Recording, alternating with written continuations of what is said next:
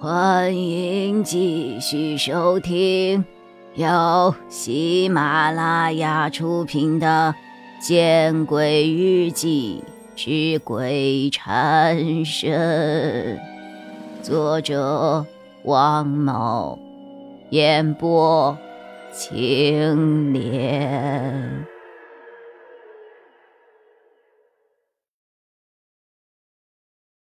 啊。是从来就没有进过，不过我的一个同事负责进书，我可以让他帮你带一本。从来没有过，我有些诧异。于姐，您来这里当管理员有多久了？我高中毕业就过来了，当时伟强还在呢。说到这儿，于兰微微的低下了头。神情也暗淡了几分。我看了看韦东升，韦东升点了点头，同意于兰的说法。可为什么我在我哥的书架上看到了一本《猫城记》呢？好像就是从这个图书馆借出去的，而且是他出事的前一天。前一天，你确定？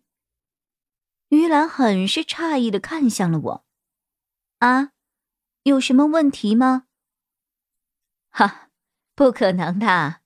于兰笑了笑，因为他要出差，所以前一天我们约会，我当时也是请了假的。我们一直在市区里玩，根本不可能有空他回来借书的。再说，图书馆的资料里。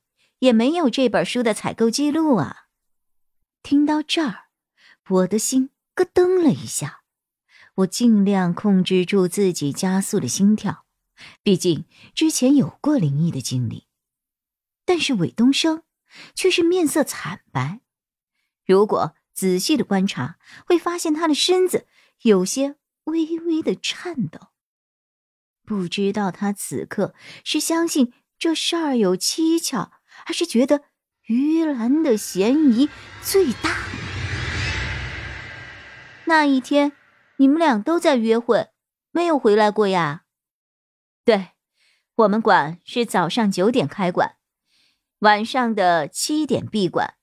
那天上午八点，我和伟强在红石公园碰面，大概玩了两个小时吧，然后去文化南路吃饭，之后。我们沿着滨河路走到了西海公园，接着我们吃了点东西，然后又沿着新府南路走，最后忘记走哪条路，又回到了红石公园那边。然后我们在银河电影院看了一个叫做《死亡证据》的恐怖电影，玩完后都快晚上八点了，然后打的的送我回家，他也回去了。那天行程我们安排的很紧凑，他和我最多分开的时间也不过是半分钟而已，而我们距离图书馆最近的一次，也就是在电影院了，这少说也要十几分钟的步程，他不可能借来书的。听到于兰的话，我不再说什么，确切的说，我已经是无话可说了。单从于兰的神色。几乎已经可以肯定，他没有说谎。虽然我不是专业的刑侦人员，但我认为于兰此刻没有说谎的动机呀。因为那起爆炸案经过多方鉴定，都是责任事故，而不是蓄意谋杀。可是，如果于兰没有说谎，那么伟强书架上的那本《猫城记》。又是从何而来的呢？我毫无头绪，于是拿出了手机，给阮老师发了一条短信：“我要详细的于兰的信息，包括她的社会关系和近几年的动态。”于兰一脸不解的看着我，那表情仿佛是在说：“你真的是她妹妹吗？怎么跑来问这些啊？”我笑了笑，看向了韦东升：“爸，要不您先回去，我在这里看看书。可是，韦东升有些不解，我为什么要这样做？回去啦！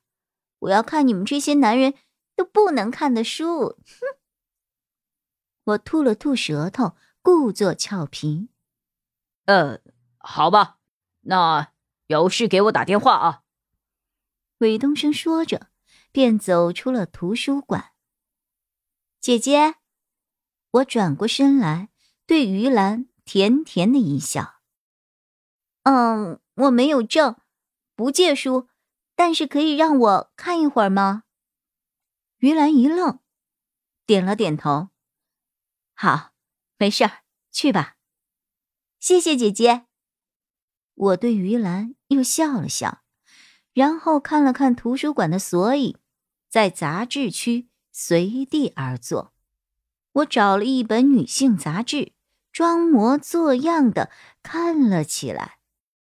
半个小时后，我收到了阮老师的信息，他让我登录邮箱。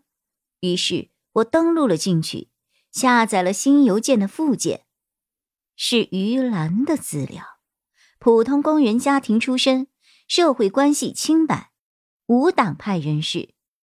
伟强出事后谈过三个男朋友，而且很快都分手了，没有其他什么异常的呀。